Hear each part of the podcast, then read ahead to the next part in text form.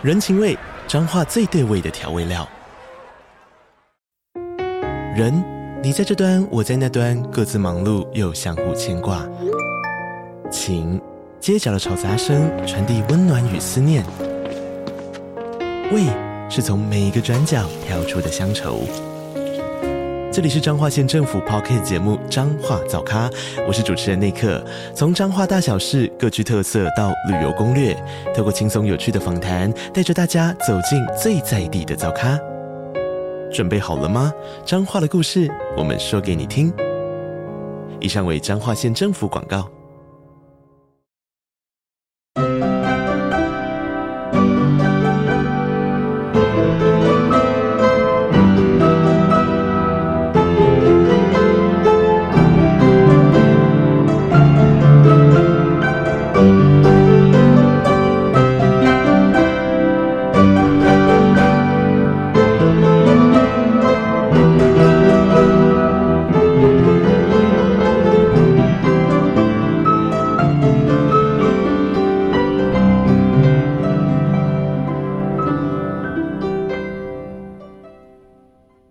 各位大小探险家，大家好，欢迎来到玉山故事馆。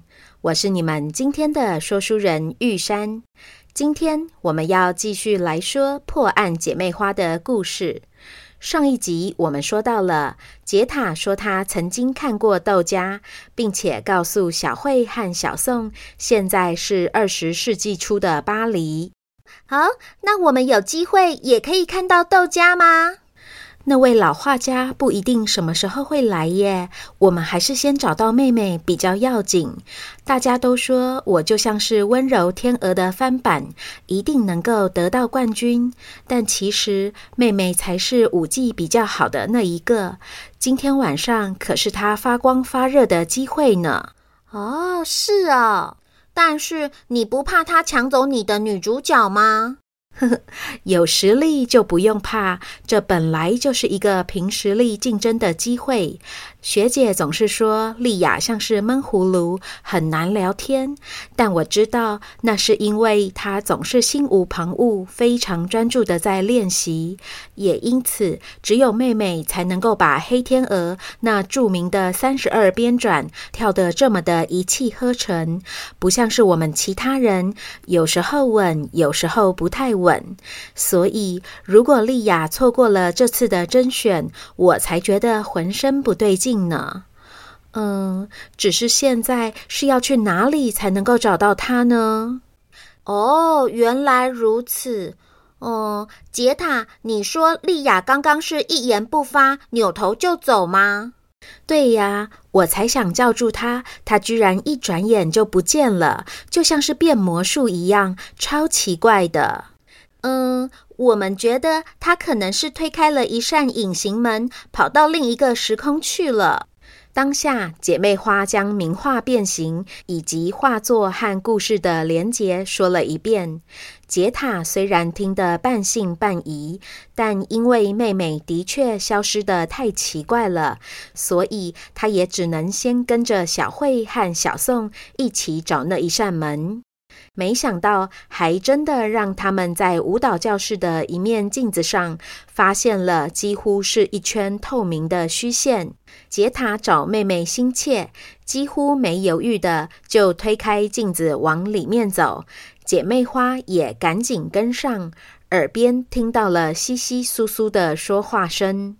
嗯，这里看起来像是巴黎歌剧院的舞蹈教室诶。姐，你怎么也来了？你看，那是不是芭蕾舞界的天神佩罗老师啊？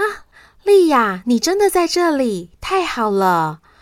嗯、他看起来的确是很像诶，但是佩罗老师不是已经过世了吗？小慧、小宋，这到底是什么地方啊？安静，安静。我知道快要下课了，你们都很浮躁。但我接下来要说的是编转的诀窍，非常重要，你们仔细听好了。你们每次都觉得要速度快才能够跳这个边转，好像速度越快就可以让你们转越多圈。但其实重点是平衡，是平衡才能够让你们持续旋转。来，我们找个同学来示范一下。呃，站在角落的那位，你，对，就是你。舞裙上有个黄色天鹅印记的那个，到中间来，先转三圈，我看看。杰塔不知道自己闯入了什么时空，还没搞清楚状况，就莫名其妙的被芭蕾舞大师点名。在众目睽睽下，他完全没有退路，只能硬着头皮走到教室中间，转了三圈。嗯，不错。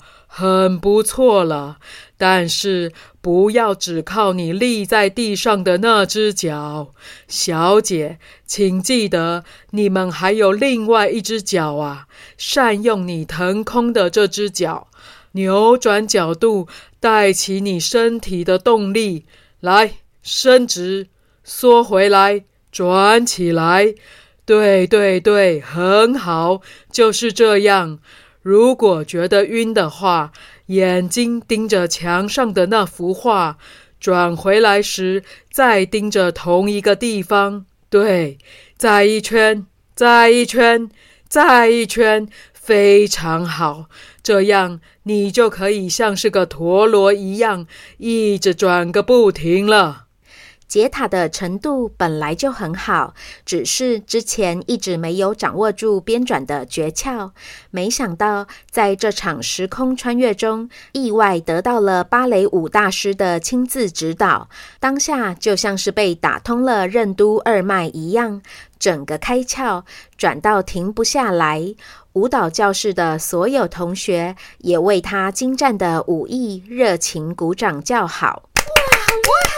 哦，好厉害，好厉害哦！好了，谢谢这位同学的示范，大家回家各自揣摩练习。下课啦！杰塔，你跳起来好美哦！姐，你刚刚转了三十五圈耶！啊啊，我的心跳好快呀！我从来没有转圈转得这么顺耶，这实在是太意外了。而且他好像真的是佩罗老师耶！莉亚，你究竟是怎么跑到这里来的？莉亚的话虽然不多，但句句都是重点。学姐说话很刻薄，有人跟我说另一个教室的同学很友善，我就推开镜子过来了。小慧和小宋追着问他：“是谁跟你说的？她是老婆婆、小孩子，还是年轻的女生啊？”是男生，留胡子，穿西装，打领结。哈？怎么会是留胡子、穿西装、打领结的男生？这太奇怪了。我们可以看到佩罗老师也很奇怪啊。小宋听出了莉亚的困惑，于是说。你刚刚推开的那扇门，其实是连接名画和你们世界之间的连通道，所以我们现在是一起来到了窦家的画里了。我和姐姐看过那幅画，画面中间有一个年纪大的舞蹈老师，我猜他就是你说的佩罗老师。我记得爸爸说过，窦家年轻的时候画油画，但老了之后因为眼睛不好，就改画线条比较粗的粉彩画了。这间舞蹈教室的光线和颜色看起来细腻又丰富，应该是豆家年轻时用油画画成的。刚刚杰塔说也有看过豆家，但是一位老画家，所以我猜我们是穿越到过去了。这也就是为什么这时候佩罗老师还活着吧？原来如此，姐，你的推测好有道理哦。没想到我能够得到芭蕾舞大师的指导，真的是太幸运了，莉亚，这都要谢谢你呢。啊，甄选的时间要到了，我们赶快回去吧。我不要，裙子不是我弄脏的。我知道不是你，你又不爱吃油腻的东西，别放在心上。走吧。我不要，我不喜欢学姐她们那样说话。啊，这我就没辙了。我之前总是想说以和为贵，不要惹学姐不高兴。加上我也知道他们是刀子嘴豆腐心，所以每次都觉得忍忍就过去了。可是他们最近好像越来越超过，甚至让你都不愿意回去了。一直这样下去，好像也不是办法。但是我又不想要起冲突。小慧、小宋，我看你们两个刚刚一点都不怕学姐，但是也没有大声跟他们吵架，学姐就都接受了你们的说法。你们是怎么办到的呀？嗯，其实不用生气，只要说清楚自己的感受就好了。怎么有可能？我说了有用吗？小宋想了一下，说。我常跟我同学小瓜玩在一起，有一阵子他总是爱拉我的辫子，我一开始都好生气，气到不愿意跟他一起玩。回家了还继续很不高兴。后来爸爸跟我说，如果我觉得不喜欢，就应该要清楚的告诉小瓜，而且是很认真的看着他的眼睛，问他：“你为什么要这样做？你这样拉我的辫子，我会很痛，很不舒服。而且我爸爸帮我绑的辫子被弄乱了，我也会很难过，很生气。请你不要再这样了。”我刚刚听到的时候，觉得小瓜怎么有可能不知道我不高兴？我有一次都被他气到哭了耶！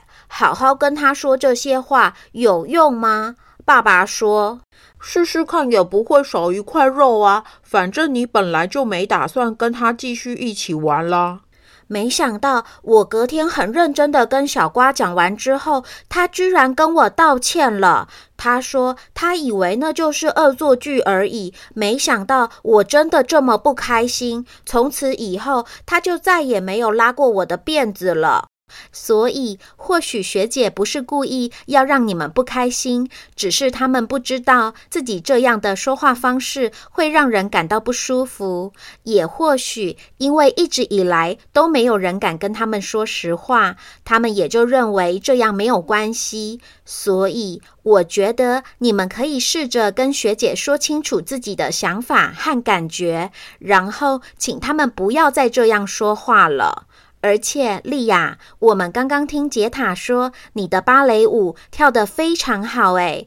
我觉得，如果因为不喜欢学姐而错过了今天晚上的天鹅湖决选，放弃了成为女主角的机会，真的很可惜耶。杰塔和莉亚互相对望了一眼，杰塔说。莉亚，怎么样？你想要试试看吗？我跟你一起，我们可是一加一大于二的双胞胎耶。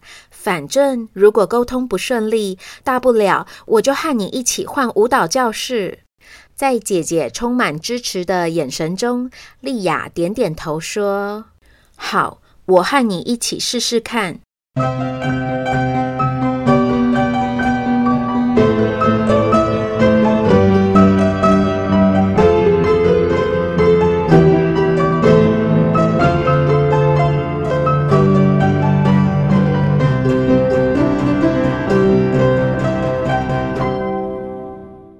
各位大小探险家，我们今天的故事就说到这边。你觉得杰塔和莉亚能够勇敢地跟学姐说出自己的想法吗？